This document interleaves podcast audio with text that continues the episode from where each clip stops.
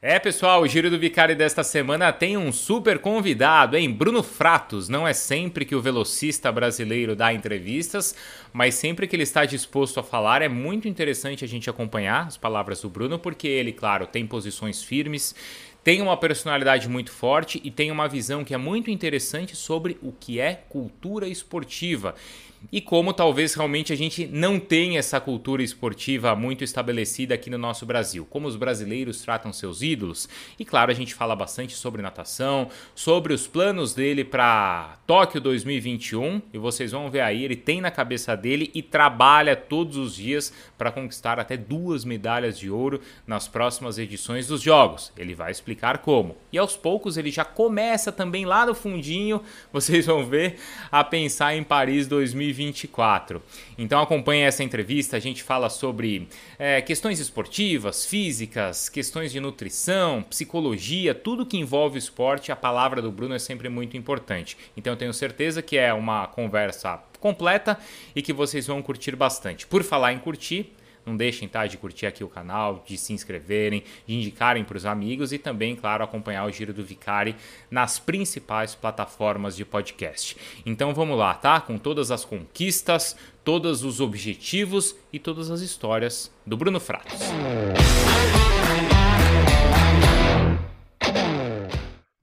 Obrigado, valeu. Tô, você começou a falar sobre grandes histórias, eu comecei a buscar no meu arquivo aqui. Tomara que eu tenha alguma coisa alguma coisa legal para contar. Ah, tem, pô, tem. Quem é atleta de elite, com os resultados que você tem, com as vivências que você tem, cara, sem dúvida a gente pode, pode aprender muito aí com a, com a sua história que ainda está em construção, né? Sim, sim, sim. É, tô há bastante tempo na seleção brasileira, né? Tô, minha primeira seleção foi em 2007 eu era tinha acabado de me tornar júnior, né? Depois seleção principal, a primeira foi em 2010, então só de seleção principal são 10 anos, né?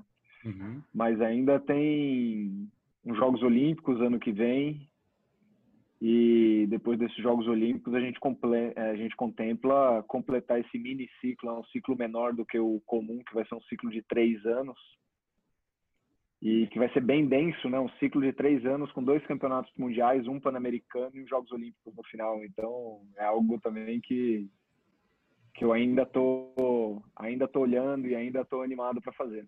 Então quer dizer, você já está pensando em Tóquio e em Paris? É algo que você já tem na cabeça? Eu estou pensando em Tóquio. Tá. É, Paris é algo que uma vez por semana, uma vez a cada dez dias, passa pela cabeça e eu penso durante uns cinco minutinhos, mas por, por, por enquanto eu estou pensando em Tóquio só. Uhum. Você, você já tem essa noção que você é exemplo, que você inspira as pessoas? Você já tem isso assim para você ou, ou ainda não? É, para mim é um conceito interessante que eu gosto muito, né? Eu me sinto honrado, lisonjeado quando isso acontece, mas é algo que, que eu ainda tenho que parar e me dar conta de certas coisas, porque não é, nunca foi meu objetivo, né? Eu nunca, eu nunca tive o objetivo de ser um atleta, sabe, é, famoso no meio para as pessoas que assistem de fora. Relevante sim, né? Tecnicamente relevante sim, mas, mas eu acho que essa questão do exemplo, essa questão do, do da figura, né, que inspira, ela, ela vem junto no pacote. Para mim ainda é um pouco esquisito quando chegam para alguém chega para mim já me falando que que eu inspiro, que você quer seguir meus passos e que fica vendo o que que eu faço. Esse tipo de coisa ainda para mim é meio para mim eu ainda sou o mesmo moleque de 10 anos atrás que tem sonhos, tem ambições e, e quer tem objetivos a conquistar no esporte. Uhum, acaba sendo consequência aí do, dos resultados, né, que você que você teve, que você tem, acho que é por isso que você inspira assim as pessoas.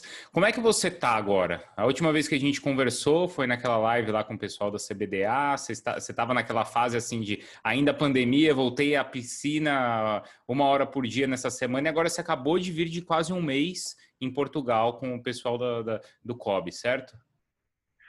Certo, a gente fez um mês de training camp lá em Portugal, foram um pouquinho menos, né? Foram quatro semanas. E agora a gente de fato voltou, deu um pontapé reinicial para esse ciclo até Tóquio agora, né? A gente já tinha entrado no que você pode chamar de uma reta final para os Jogos Olímpicos, quando quando a pandemia ela começou e a quarentena ela foi imposta.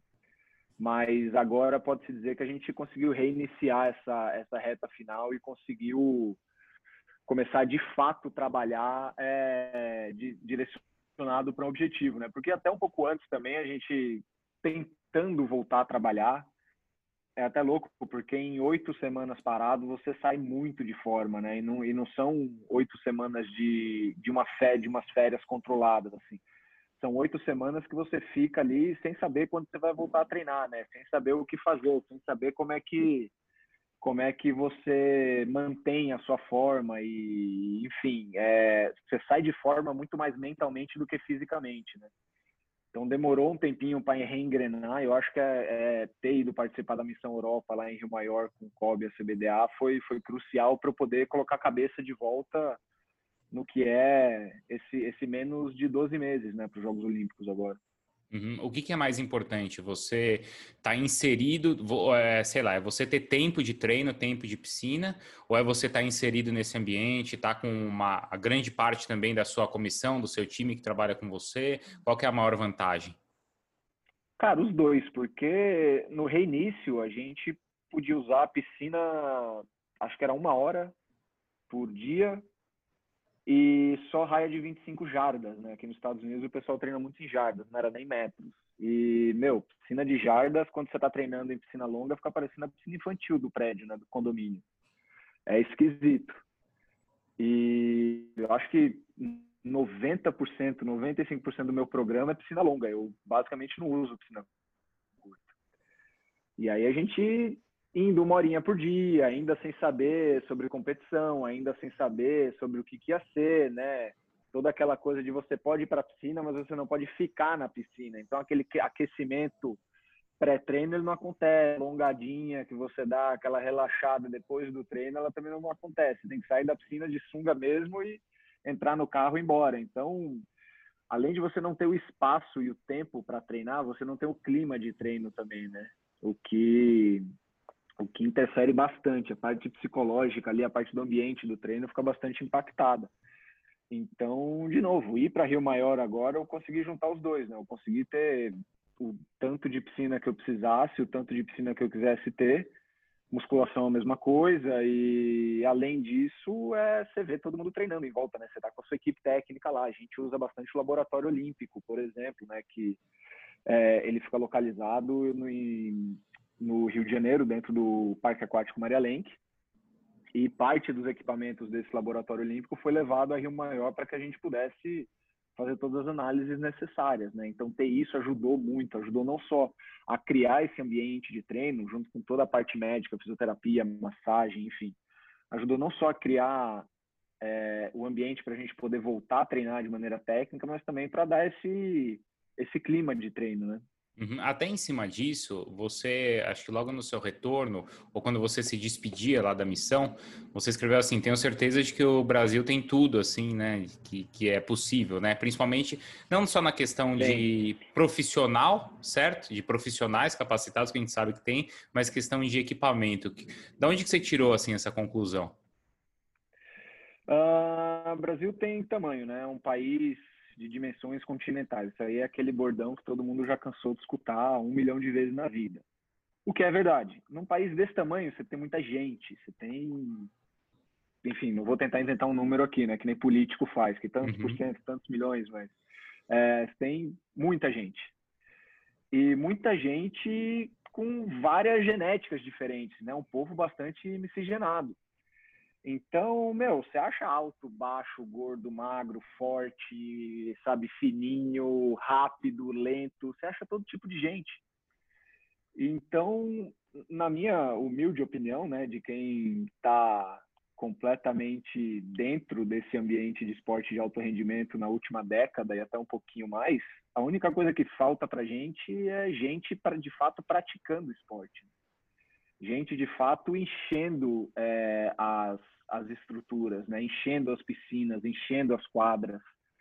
E as quadras ter de fato piscinas e quadras nos colégios, né? Que eu defendo, eu defendo é, de uma maneira até bem, bem apaixonada, assim, que o esporte ele é, ele é ferramenta de, de construção social, né? Ele é ferramenta educacional que ensina valores e que, e que forma o caráter da pessoa e que enquanto o esporte ele não for considerado uma disciplina tão importante quanto redação, matemática, física, química, biologia no colégio, é, a gente vai ter não só não só essa, essa vou, dizer, vou chamar de essa falta de contingente né, no esporte nacional, como também é, algumas, o que eu arrisco dizer, algumas falhas de formação de caráter, né? Porque eu acho que tem coisas que só o esporte consegue ensinar.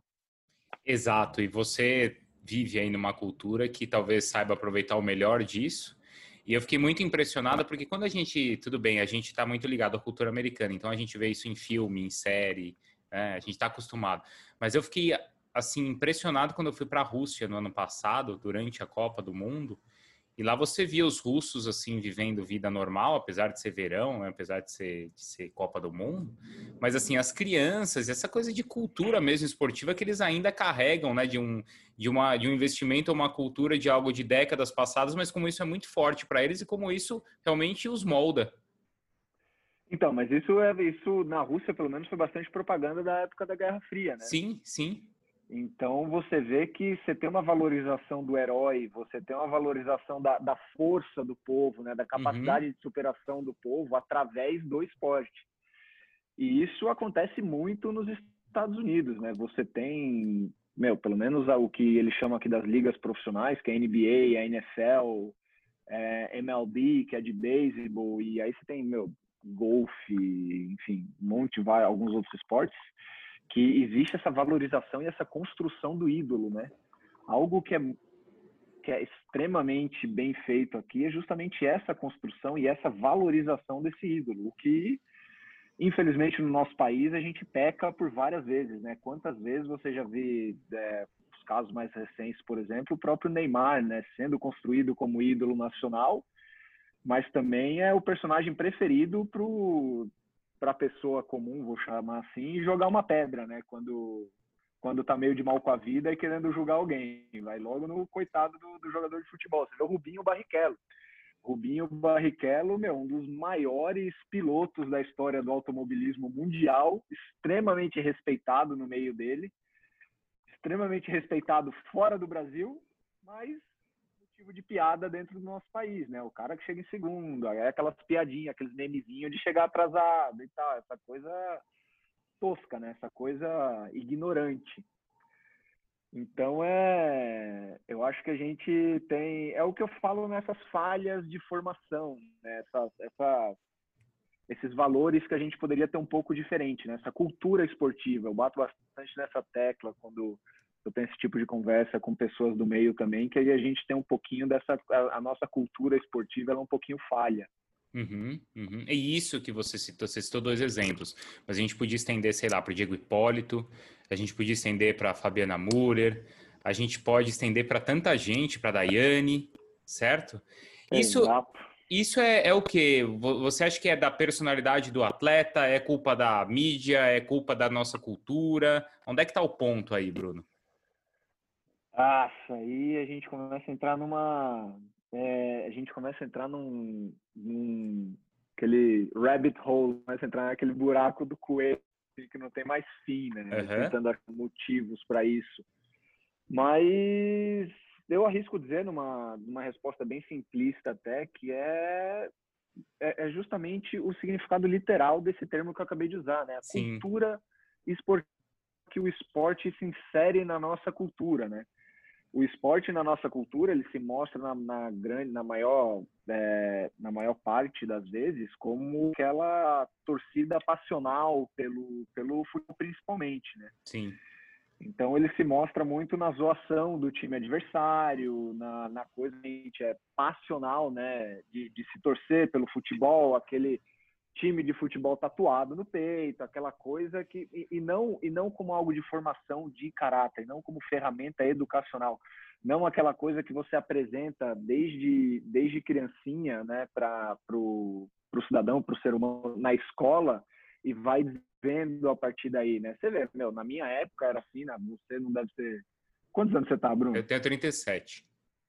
Ah, a gente é praticamente também da mesma idade, eu tenho 31, né? Então, uhum. vou falar que a nossa geração por muitas vezes a aula de educação física era motivo para você matar colégio, né? Para você matar a aula, era aquela Sim. coisa de nossa, não tem, né? Ah, não é, tem, hoje não né? precisa né? aí.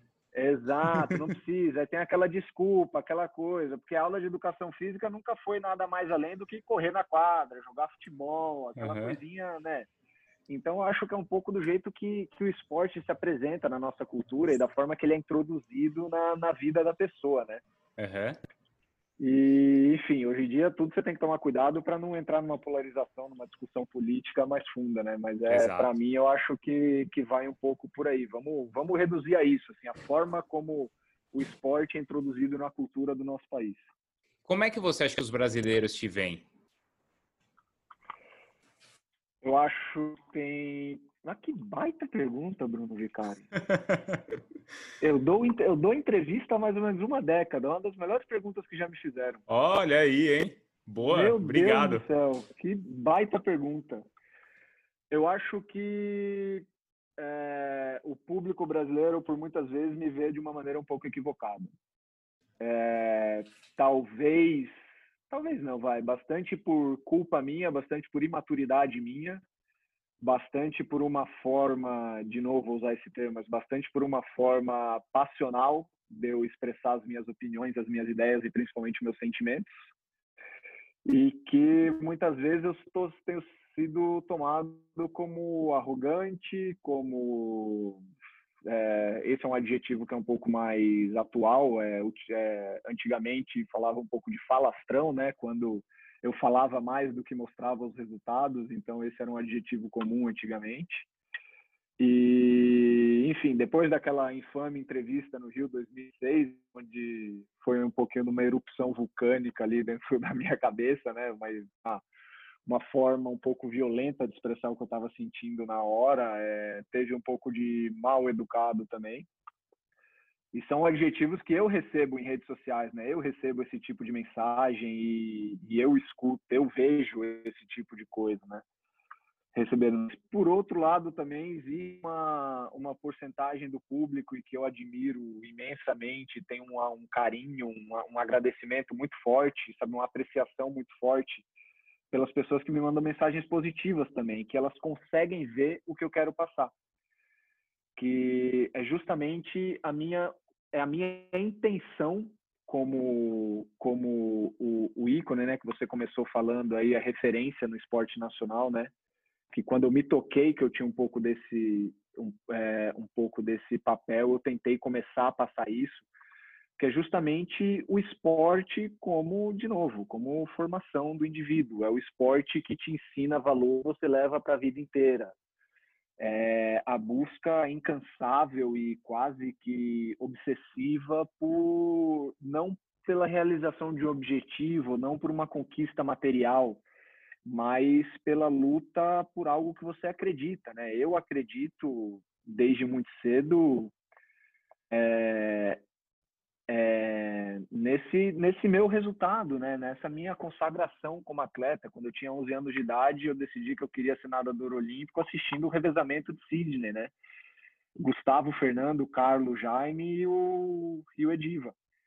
Então, eu assistindo aquilo, eu botei na minha cabeça que eu queria ser nadador olímpico. Isso foi com 11 anos de idade. Aos 15 que eu me dei conta o quanto que eu teria que trabalhar com isso. E aí, naquela coisa do colégio, que todo mundo, uns querem ser jogador de futebol, outros querem cursar direito, outros querem fazer medicina, engenharia, eu levantei a mão e falei, ah, eu quero ser nadador olímpico. É aquela coisa, você quer ser o quê? E aí você começa a escutar, ah, você, você não é autossuficiente, você não é forte o suficiente, mas você mora em Mossoró, no Rio Grande do Norte, que era onde eu morava, que é onde eu passei quatro anos na minha adolescência lá, mas aqui você ninguém sai daqui, aqui você não vai conseguir treinar, e a partir daí você ir lutando, você ir galgando, você não deixar que ninguém te fale que você não vai conseguir algo, sabe? E até chegar onde eu tô hoje em dia, que para mim para mim não é, sabe, eu entendo que eu já conquistei alguns títulos e, e algumas coisas bem legais na minha carreira, mas que para mim ainda não é o suficiente. E tem pessoas, tem parte desse público que consegue enxergar isso. Tem pessoas que eu consigo inspirar, com, mesmo com esse meu jeito um uhum. pouco explosivo, essa minha forma passional de falar, de expressar sentimentos e ideias, eu consigo atingir parte dessa, dessa população. E sorte minha que a maioria dessas pessoas que conseguem se inspirar são atletas também. São pessoas que têm o esporte na vida delas. É por isso que eu falo que o esporte é extremamente importante na vida da pessoa. Porque quem não tem o esporte na vida delas, né, essas pessoas que não têm o esporte, sabe, na vida como uma parte importante, sólida da vida delas, não conseguem entender a mensagem que eu estou passando, não conseguem saber do que eu estou falando. Então, meu, vou te dizer que uma das partes mais legais que eu faço é, é, é quando um atleta mais, mais, mais novo, não uma criança, chega para falar comigo e, e fala: pô, legal, vi sua prova, vi sua história, me inspiro na sua história, vou fazer uma cirurgia, vi que você fez cirurgia também, eu vou voltar mais forte, sabe? Esse tipo de coisa. Quando você inspira uma pessoa a simplesmente ser melhor. Quando você inspira uma pessoa a se superar e quando você inspira uma pessoa a, a seguir o que ela acredita, entendeu? A seguir aquilo que aquela borboletinha no estômago fala para ela que ela é capaz de fazer. Isso, meu. E, e, é isso que eu tento me prender a, a, a, essa percepção que eu acho que o público tem de mim. Então, mas acho que é assim, ó, é, é, eu falo que o brasileiro, de uma maneira geral, ele não gosta de esporte, ele gosta de vencer, certo? Então ele vai ligar na TV e vai gostar do cara ali que o cara tá vencendo, entendeu? Então ele vai gostar da Fórmula 1 de uma maneira geral. Da Fórmula 1 se tem um brasileiro vencendo. Se não tem um brasileiro vencendo, ele não vai gostar. Se tem o um tenista vencendo... no momento que o cara perde, massacre. É o primeiro a ir lá e é. dar rasteira e pisar no, no... Isso. E aí, principalmente por parte do cara que não é, que não tem essa cultura esportiva, certo? Porque o cara que tem a cultura Correto. esportiva vai entender ali que aconteceu com o Diego, o que aconteceu com o Rubinho, ou por que, que o Bruno estava bravo quando, quando, quando saiu da piscina. Então ainda tem gente que te enxerga por causa disso, que te enxerga desse jeito. Eu acredito que sim. Tá. E você acha que isso vai mudar só, ou só muda em, em, em Olimpíada? Ah, eu acho que Olimpíada é aquele. É, é aquele pico de patriotismo, né? Que a gente tem. Acho que a gente tem um pico de 100% de patriotismo durante a Copa do Mundo e depois de uns 70%, 80% durante os Jogos Olímpicos, né? Que é um pouquinho menor que o da Copa do Mundo. Mas de cobrança. Mas. É? De Olimpíada também é de é... cobrança, não é? Pô, o cara, Bruno, o cara é, no... é chega na Olimpíada. falar e... de cobrança. É uhum. É difícil eu falar de cobrança porque eu não enxergo cobrança. Ninguém, absolutamente ninguém. Se juntar todo mundo, botar todo mundo junto não vai conseguir me cobrar mais do que eu mesmo me cobro. Isso, isso é até algo que, meu, eu venho trabalhando com os anos e para não me cobrar tanto, para não ser tão duro comigo mesmo, né? Mas eu, eu não enxergo cobrança, eu não enxergo pressão, mas é aquela coisa que, é que você falou, né? É, é, só na Olimpíada, né? E o que a gente precisava para para ter isso de uma maneira mais saudável é na vida inteira da pessoa, né? Todo ano é, é, é, essa relação um pouco mais saudável com o esporte, né? Essa relação mais mais linear assim com o esporte, eu acho que ia ser mais interessante para gente. Você recentemente postou uma foto sua lá da, de 2016 e você escreveu algo assim, não lembro exatamente qual era a frase, mas era algo assim, ainda não terminou, é, ou é um caminho que continua, algo mais ou menos nesse sentido. Você ainda é, pensa, é o que te motiva que todo dia, peraí, 2016 não terminou porque tem 2020, 2021?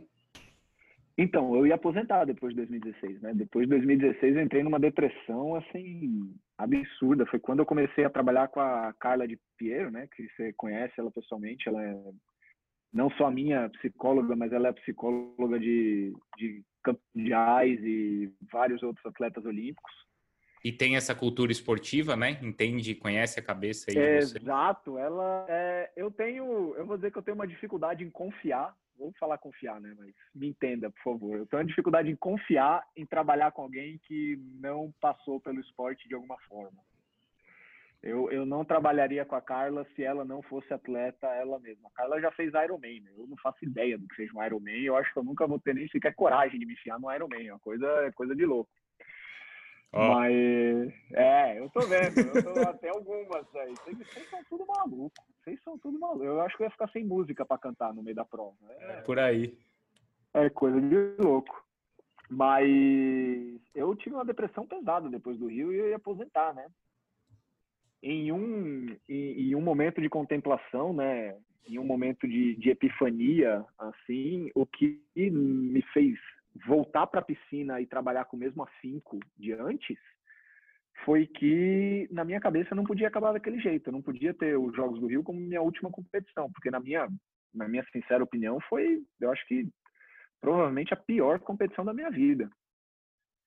Em termos de, sabe, do psicológico da coisa, em termos de resultado, em termos como eu nadei a prova, foi foi e não podia acabar daquele jeito. E foi quando eu voltei com, sabe, com muita vontade para a piscina e comecei a ter os resultados que eu tive depois de 2016, né? Então você vê que depois de 2016 eu tenho três vice-campeonatos mundiais.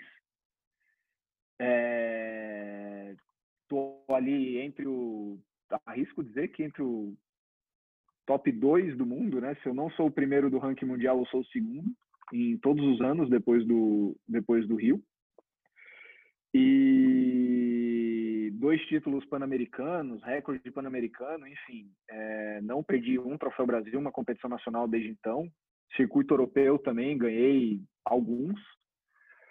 E foi justamente essa essa mentalidade de não pode acabar assim, sabe? De não eu não aceito que acabe, sabe? Vai acabar quando eu disser que vai acabar, vai acabar quando eu ganhar, vai acabar quando eu estiver satisfeito, e não quando, enfim, quando o acaso me botar para baixo. Uhum.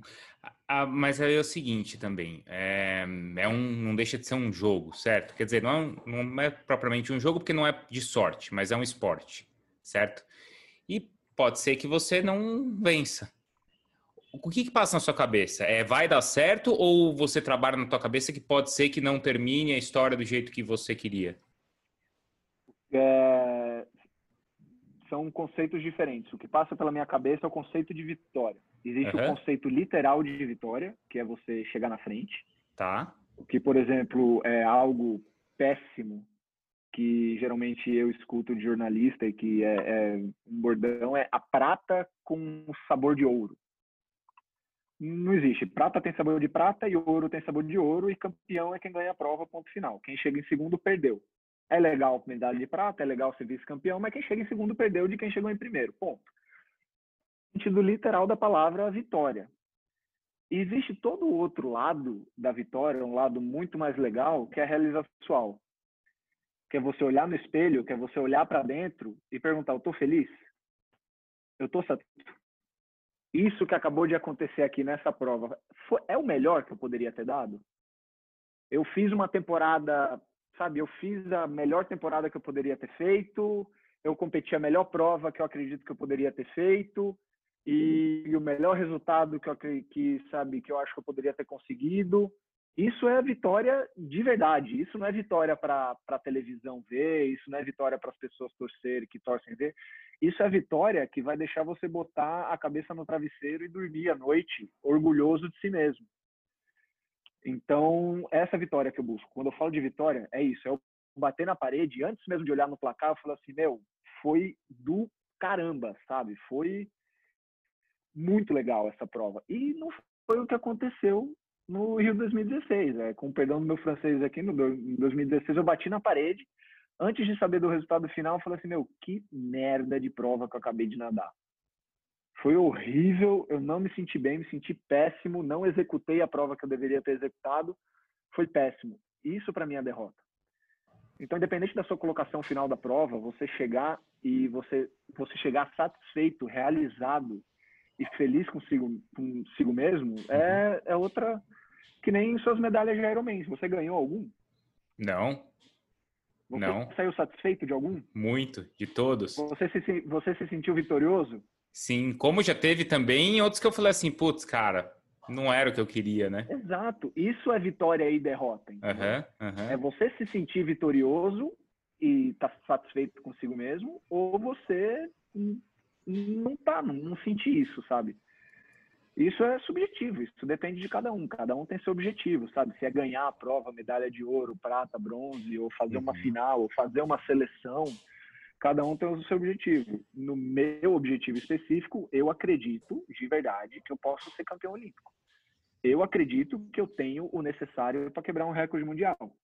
Acredito, inclusive, que o Brasil, o time do Brasil, do 4 por 100 livre, tem o necessário para ganhar a prova. Não tem Estados Unidos, no nadador B, ou X ou Y. O Brasil tem o necessário para ganhar o 4 por 100 livre. E ninguém tira isso da minha cabeça. Porque eu vi isso, eu vejo a coisa acontecer, eu vejo a coisa se preparar.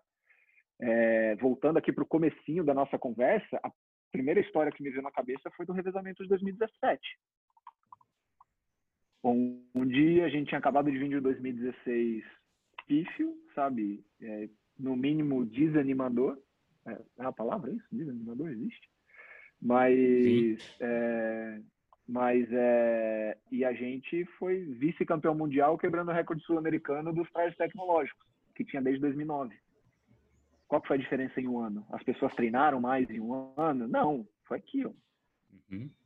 Foi 100% mental, foi entrosamento do time, foi algo que eu vi acontecer desde o momento que não é nem que a gente chegou em Budapeste, que foi onde aconteceu o campeonato, foi algo que aconteceu na chegada para a seletiva. Chegando na seletiva, os caras que o Nadal sem livre, um olhava para o outro não com olhar de competição natural da prova, mas um olhava para o outro e falava, velho, eu quero que você nade muito rápido, porque eu vou atrás de você e vou tentar te pegar para nadar mais rápido ainda, mas eu ainda quero que você ganhe de mim sabe? Aquela coisa assim, vamos, vamos, um olhando para o outro e falar assim, cara, a gente vai botar esse negócio na água agora.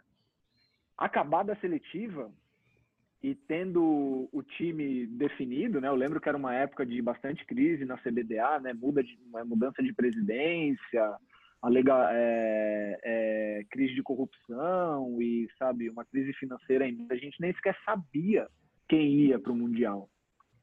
Mas eu lembro que uma das primeiras coisas foi eu e o César, Cezão, né? O César Cielo chegando no que era o, o, o, cabeça da CBDA na época lá e falando, a gente precisa levar o revezamento. Eu não sei o que vai acontecer, eu não sei como vai ser, mas a gente precisa levar o revezamento. E foi o que aconteceu. E um olhava para o outro já sabia que aquilo, sabe? A gente sabe o que a gente tem que fazer. Uhum. A gente sabe o que a gente precisa fazer para alcançar isso. E, meu, nunca vou esquecer. A gente almoçando, Cezão olhando pro cabeça baixa, a gente falando, falando, falando, falando. Cezão só falou uma coisa o almoço inteiro. Falou assim, a gente vai ganhar esse negócio. Aí matou. Aí matou. Inclusive, senhor César Cielo, se o senhor estiver me escutando, espero que você esteja treinando, porque a gente vai precisar de você de novo. está contando com ele? Eu estou tá, mundo sempre contando com ele. Acho que Para. César é um cara de um talento, meu, tem mais nada para provar para ninguém no mundo inteiro. É, na minha opinião, é o maior velocista de todos os tempos da história, não só do Brasil, obviamente, mas do mundo. Então, sim, esteja treinando, a gente vai precisar de você também. Uhum. E agora, assim, é interessante que esse revezamento 4 por 100, como você está falando, é um, é um revezamento forte, mas de peças maduras, certo? E a gente tem um revezamento jovem no 4 por 200 que é novo, mas os caras estão nadando muito também, né, Bruno? Os caras são novos, mas eles treinam com esse, vou chamar assim, esse core maduro, né? Isso, então, eles têm essa... essa... Treina no Pinheiros, treina no Minas, e, uhum. e, o pessoal tem... E o time, ele, ele tem um entrosamento muito legal, né? Então, a gente tem uma facilidade, é, os nadadores mais vou dizer, mais experientes do time, tem uma facilidade de conversar com a molecada mais nova e de passar certas experiências, né? Então é algo que é algo que está com uma conexão bem legal. E, e o Brasil meio que começou essa tendência né de nadadores além dos 30 né? É, o sistema de clubes no Brasil né que paga salários aos atletas é algo que, que favoreceu bastante que que a gente se cuidasse investisse na carreira né? Com fisioterapia psicologia dieta suplementação tudo que envolve ali fora da água. Então é uma tendência, é, eu acho que a gente deve esperar ver atletas, inclusive no cenário internacional, atletas indo bem além dos 30, né? Tem meu Nicolas Santos batendo recorde mundial, acho que foi com 37, 38 o negócio. 38, é. é inclusive eu tenho a, a enorme sorte de ser do, de um dos meus maiores ídolos ser também um dos meus melhores amigos, né? Que é o Nico. Então, o próprio Caio Márcio, meu, né? É um cara que tem uma longevidade Caião, aí. Né? Meu, Caio nadou até quase os 70 anos dele, não sei quanto Caio é velho, meu. Caio foi para os cinco Jogos Olímpicos. E Caião foi meu colega de quarto nos dois Jogos Olímpicos que eu fui. Foi, Olha aí. Foi em Londres e no Rio. Uhum. Mas é, cara. É... São dois times que eu acredito que eu boto fé e que, meu, se eu pudesse apostar, botar dinheiro, eu botaria no nosso time, porque eu não acho que tenha, sabe, uma qualidade que nem o nosso time tem, sabe? Tem, uhum. tem lastro, o nosso time tem lastro. Você vê os outros times, tem um cara que nada para 46,9, a Austrália tem um cara que nada para 47,0, mas o lastro ali, sabe? É, e também a gente tem uma capacidade de troca de revezamento muito boa. A gente é um dos times que. Essa é para a galera da natação. Quem não é da natação não vai saber muito bem do que eu estou falando, mas é os nossos nadadores eles sabem nadar na marola, eles sabem nadar no vácuo. Assim. E é algo que a gente usa muito bem nas provas de revezamento. Se assistir a prova de 2017, meu, eu e Marcelo a gente voou no vácuo americano. Uhum. E eu confio muito nessas habilidades que a gente tem, habilidades especiais que a gente tem que podem levar a gente a um sucesso muito grande. Ô Bruno, outros velocistas como você, o César também é um exemplo, eles, eles também competem em, outra, em outros estilos, principalmente borboleta, né? É... Ah, eu, eu fico mais no crawl. Não, então, por quê? Por que, que você. Porque, sei lá, pode ser o César, pode ser o Caleb, pode ser, sei lá, tem outros exemplos, mas por que, que você, você foca só ali, né, nesse estilo? Por quê? Não, eu, costumo dizer que o meu segundo é o sem livre, né? Porque o crawl que eu nado 50 livre é completamente diferente do crawl que eu nado sem livre. E eu nunca, de verdade, investi em provas de, de outros estilos, né? Eu até júnior, meu primeiro ano de sênior, né? Quando eu fui para a classe dos adultos, eu ainda competia provas de 50 sem borboleta. Quando eu era júnior, eu nadava provas de medley mas eu nunca de fato investi, porque eu tinha muito claro isso, eu senti muito cedo já que o 50 livre era a minha prova e eu, e eu sempre tive meio que uma pressa de crescer, né? Então eu queria chegar na seleção nacional. Aliás, o meu primeiro grande objetivo foi chegar no revezamento do, do clube, né? Que eu, que eu era parte na época. Então eu queria chegar no revezamento do clube, no 4 por 50 depois no 4 por 100 e aí depois eu queria ser finalista do Troféu Brasil no 50 livre. E depois eu queria entrar na seleção, sabe? Eu lembro hoje, no, nos Jogos de Londres, na, desculpa, nos Jogos de Pequim, 2008, na seletiva. É, foi meu segundo ano, né? Num grande clube de, de São Paulo, como nadador profissional já. E eu nadei eliminatória do 50 livre, eu tive um tempo muito bom, nadei minha melhor marca. Eu cheguei pro técnico e falou assim: pô, se a gente baixar mais, sei lá, meio segundo, eu faço o índice olímpico. E o cara olhou para mim e falou assim: quê? E mesmo estando tão longe, eu acreditava nisso, eu acreditava que eu podia chegar ali à tarde e nadar meio segundo mais rápido, sabe? E moral da história é que eu fiz o índice à tarde. Só que eu acabei em terceiro. O Nicolas, o César ficou em primeiro, o Nicolas Santos ficou em segundo, né? E eu acabei o terceiro, mas eu fiz o índice. Então, assim, é, eu, eu, sempre investi muito na prova dos 50, né? Em ocasiões específicas eu investi na prova do 100 também. Então, é, não tinha muito tempo e muito espaço para outros estilos, né? Uhum. Uhum. Quando você fala que se vê em condição de baixar tempo, baixar recorde, ser campeão, você tem aí, cara, um rival muito grande que eu citei aqui, o Caleb, né? No último Mundial, se a gente pegar como referência, tem aí, vai, um resultado aí de quatro décimos, mais ou menos.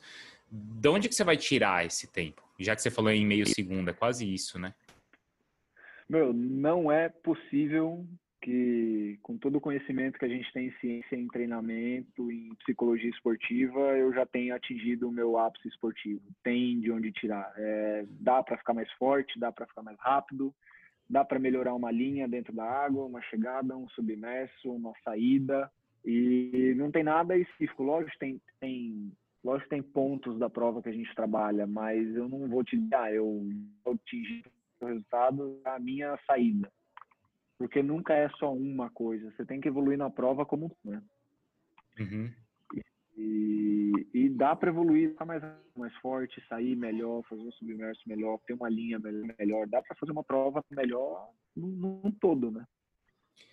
É engraçado, né, esse esporte, que é uma coisa tão, ao mesmo tempo que é uma coisa tão solitária e instintiva, é tão tecnológica, né? Sei lá, você pega, é, um, você, é. você pega, sei lá, é uma coisa, você tá nadando, mas você vai ter tanta tecnologia envolvida quanto, sei lá, um carro de Fórmula 1.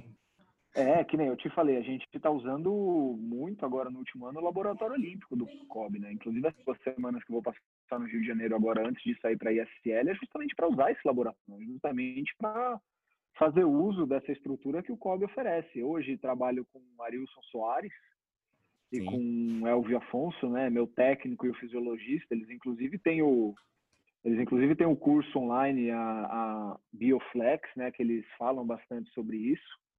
Mas é o uso de biomarcadores no esporte, é você treinar e acompanhar meu sangue em tempo quase que em tempo real aí durante o treino, né? Então, meu, vários treinos que eu já fiz no Maria Lenk, que eu tava na raia zero ali no canto e o pessoal do Laboratório Olímpico com as maquininhas deles lá na borda, assim.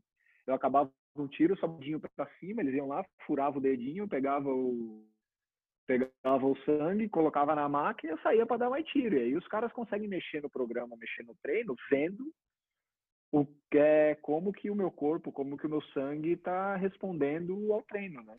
Uhum. Por isso que eu falo, não é possível que a gente descobriu tudo. E, não, e sobre, sabe, Caleb, Flohan, Ben Proud, é, é gente, é ser humano. Tem duas pernas, tem duas, dois braços, tem uma cabeça igual, pensa, sente. É a mesma coisa. E eu posso, assim, eu posso não ganhar, mas se eu cair, eu vou cair dando. É aquela coisa, eu não vou bater, não. Se eu cair, eu vou cair dando. Você pode vou... ter certeza que eu vou cair brigando. Você fica olhando o que, que os outros estão fazendo?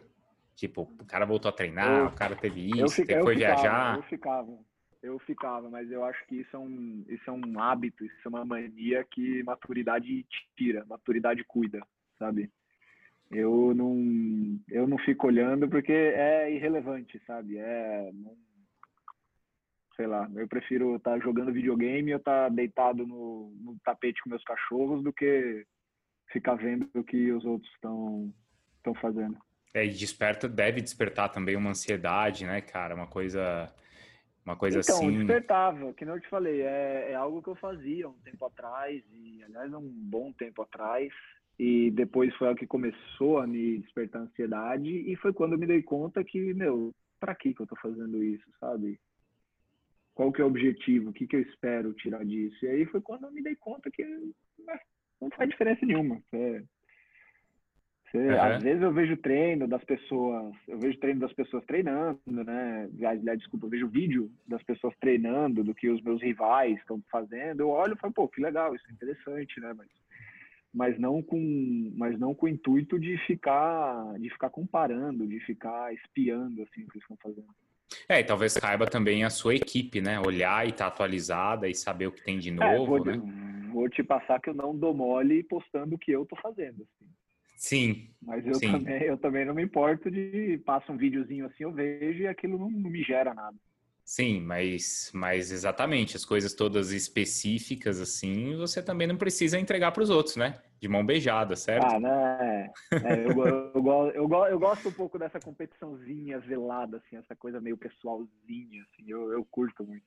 É, então, tem, porque, por exemplo, vai, você pega aí os caras hoje no ciclismo, né, ou no triatlon, sei lá, que você tem ali também as medidas e as potências e os ritmos, e cara, isso aí fica pro atleta amador que é vaidoso, né, cara? O profissional é, não quer entregar pro outro. Você, tá, você vai se comparar com alguém que tem 10 centímetros de diferença de altura, sei lá, alguns uhum, quilos a mais ou menos, e um metabolismo completamente diferente, uma é dieta completamente diferente, uma vida pessoal completamente diferente. Uhum, uhum. Assim, além do número em si, frio e cru, você vai comparar o que mais? Não tem como você, não tem como você, você, você traduzir uma coisa para outra. Você de um mundial para o outro, da Olimpíada para o mundial, mudou assim a sua constituição física, não foi? Como é que foi esse trabalho? Uh, na Olimpíada eu machuquei as costas, né? Quando eu, preparando para a Olimpíada em fevereiro, né? A Olimpíada foi em agosto, em fevereiro eu machuquei as costas, eu não consegui malhar como eu deveria para a Olimpíada. Eu tive que tirar um pouquinho de comida da minha dieta, porque é, eu não conseguia malhar, não conseguia treinar tanto assim. Eu lembro que por semanas eu ficava meio parado, então eu tinha que comer um pouquinho menos. E eu nadei a Olimpíada magrelo, nadei a Olimpíada com 78 quilos. Eu tava bem magro. E... Tem quanto de altura? Eu tenho 1,87. Tá.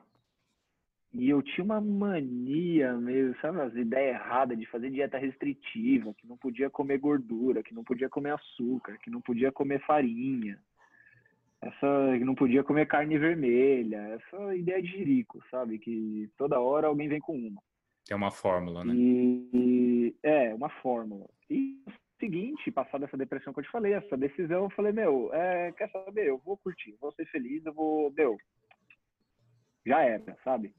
O que mais eu tenho a perder, sabe? Eu vou comer o que eu gosto, lógico, eu não vou, sabe, me encher de pudim todo dia, o dia inteiro, mas eu vou comer o que eu gosto. E aí eu comecei a, voltei a comer carne vermelha, voltei a comer massa.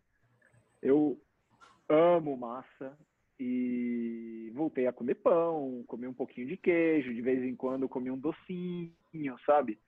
Eu acho que a única coisa que eu deixo de fora, fora mesmo da minha dieta é fritura e álcool. Uhum que realmente não me faz, não faz com que eu me sinta bem, sabe? O resto, em moderação, de forma inteligente, só tem, só tem a fazer bem. E eu come, consegui voltar a malhar, né? Consegui corrigir minhas costas, mudei meu preparador físico na época. Na tá. época eu tinha um preparador físico, é, meu preparador físico era o cara da Universidade de Auburn, que na minha opinião completamente displicente com, com o programa, que é, na minha opinião tem culpa minha também, mas na minha opinião, ele deixou com que eu me machucasse, né, sendo displicente, não observando. E no ano seguinte, a, Mi, a Michelle, minha esposa, que se tornou minha treinadora, começou a me ajudar e a gente montou junto um, um treino físico e eu consegui ficar bem mais forte, bem melhor alimentado, né? E dos 78 quilos que eu tinha, eu competi o mundial com 82. E foram quatro quilinhos aí de um pouquinho de gordura, um pouquinho de massa magra, um, sabe, um glicogêniozinho melhor estocado. E eu nadei, meu, nadei meio segundo mais rápido de um ano para o outro. É engraçado esse de estocar, mesmo em uma prova de 20 segundos, né? Você precisa dessa resposta ali. Nossa, meu, Elvio vai brigar comigo se eu falar besteira agora, mas é, não é o caso da prova em si. Mas uhum. no seu dia a dia faz diferença, né? Tá. A pessoa, você passar seu dia com fome, você tá mal-humorado, você tá fraco. É verdade. Muito, muito melhor você passar o dia com a macarronada na barriga, feliz da vida, do que com fome, né? Não, é a própria que você falou, às vezes, sei lá, da fritura ou do álcool, às vezes não é aquela coisa na então, balança, mas que... é o de você dormir melhor, sei lá. Exato. Você tem que se conhecer. Por exemplo, o que, que pessoalmente me faz mal? Fritura me faz mal, álcool me faz mal, laticínio me faz mal. Então são coisas que eu não eu ainda como de vez em nunca, mas que eu não procuro, que eu não busco, que eu não tenho no meu dia a dia. Então tem muito de você se conhecer também. Uhum, boa. Bruno, a gente estava falando então da nutrição, falamos do aspecto físico, da ciência, falamos da cabeça, Bastante. falamos de aspectos técnicos. Faltou alguma coisa? Nossa, nada, cara. É uma entrevista que eu faço com você aqui, baita entrevista, cara. Flui fácil. Ah, a gente conversa, não é entrevista, é uma conversa. Bom. É, então, fica, fica mais legal ainda, né? Uhum. Muito bom, cara. Pô, legal. Acho que faltou nada. Boa. Então, quando eu tiver aí novas, novas ideias e dúvidas, aí eu te, te ligo de novo, aí te encho a paciência Boa. de novo.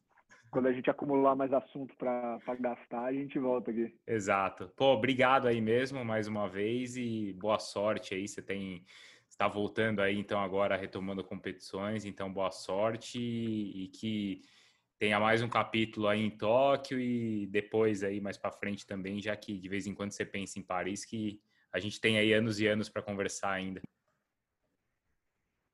Tem, tem bastante. Quando eu parar também, a gente toma um vinho junto, faz alguma coisa. Boa. Você já sabe o que você vai fazer quando você... você parar?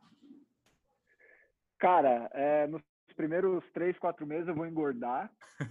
é, tudo que eu te falei que eu gosto de, de, de, de comida, eu vou comer tudo. Vou ficar sedentário por uns dois, três meses.